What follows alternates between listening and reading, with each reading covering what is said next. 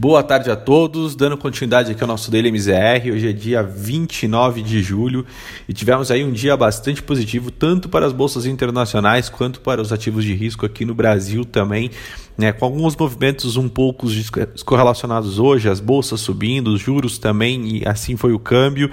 É, porém, quando a gente olha lá fora, a decisão mais dovish do, do Banco Central de manter ali as, as diretrizes, apesar de não ter tido nenhuma grande mudança né, na maneira como a política monetária, do não, a política monetária americana vinha sendo é, conduzida, é, isso mostrou ali para os participantes de mercado que essa consideração do Banco Central reforçou ali um tom mais dovish, ou seja, mais favorável à flexibilização monetária nesta tarde e isso deu ali uma certa perspectiva de estímulos adicionais mais à frente, o que ajudou a derrubar o dólar a níveis ainda mais baixos no exterior contra né, as fronteiras com mais liquidez, ali, os países mais desenvolvidos.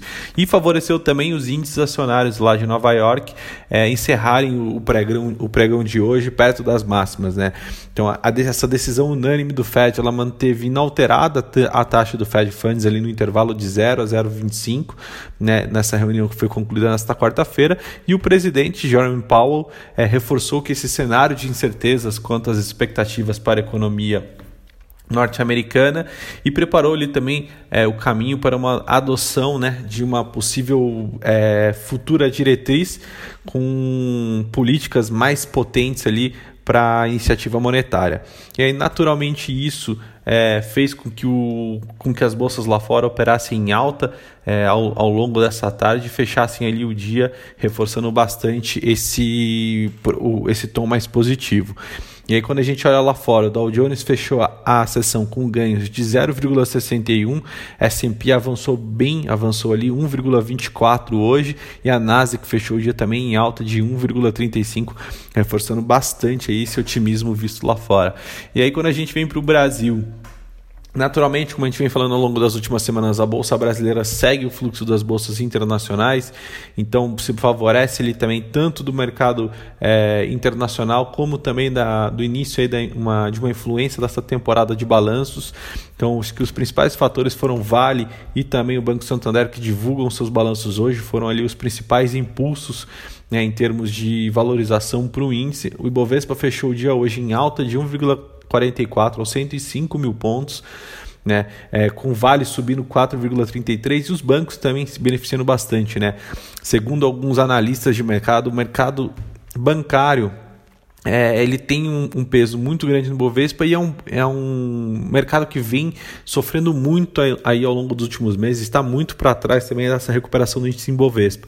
Então, os resultados bancários são aí é, resultados que a gente tem que manter bastante a nossa atenção, até mesmo porque pode destravar ali né, novas revisões, novas altas para o mercado de para alta do Ibovespa ainda para esse ano.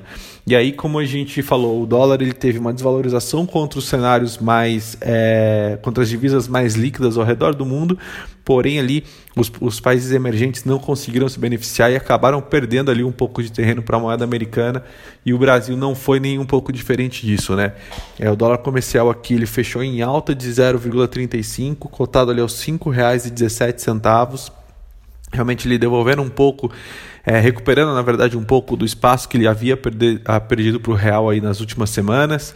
É, porém, eu acho que vale ressaltar que isso foi é, muito semelhante ao observado em outros países emergentes. Né? Eu acho que é, mostra realmente que o Brasil não teve nenhum tipo de descolamento dos seus pares. E aí, quando a gente vem para a parte de juros, é, o movimento de juros hoje vinha sendo um movimento mais de baixa ao longo do pregão desta quarta-feira, é, um, com um tom ali ligeiramente positivo ali por conta do da decisão dos juros do Federal Reserve, porém os juros eles acabaram devolvendo esse movimento no fim do dia, né, à medida que os participantes é, atribuíram esse movimento de leilão né, de letras do Tesouro e notas do Tesouro Nacional que deve ocorrer amanhã. É, colocou esse preço na expectativa. Então isso fez com que o que no final da sessão é, a curva de juros devolvesse um pouco ali dessa queda e fechasse ali perto da alta, com, desculpa, é, perto da estabilidade, com um pouco mais para alta, né? À medida que amanhã a gente tem aí algum leilão de, a gente tem um leilão da, das letras do Tesouro Nacional aí feito pelo, pelo governo. É, por hoje essas são as notícias. Amanhã a gente volta com mais informações. Muito obrigado.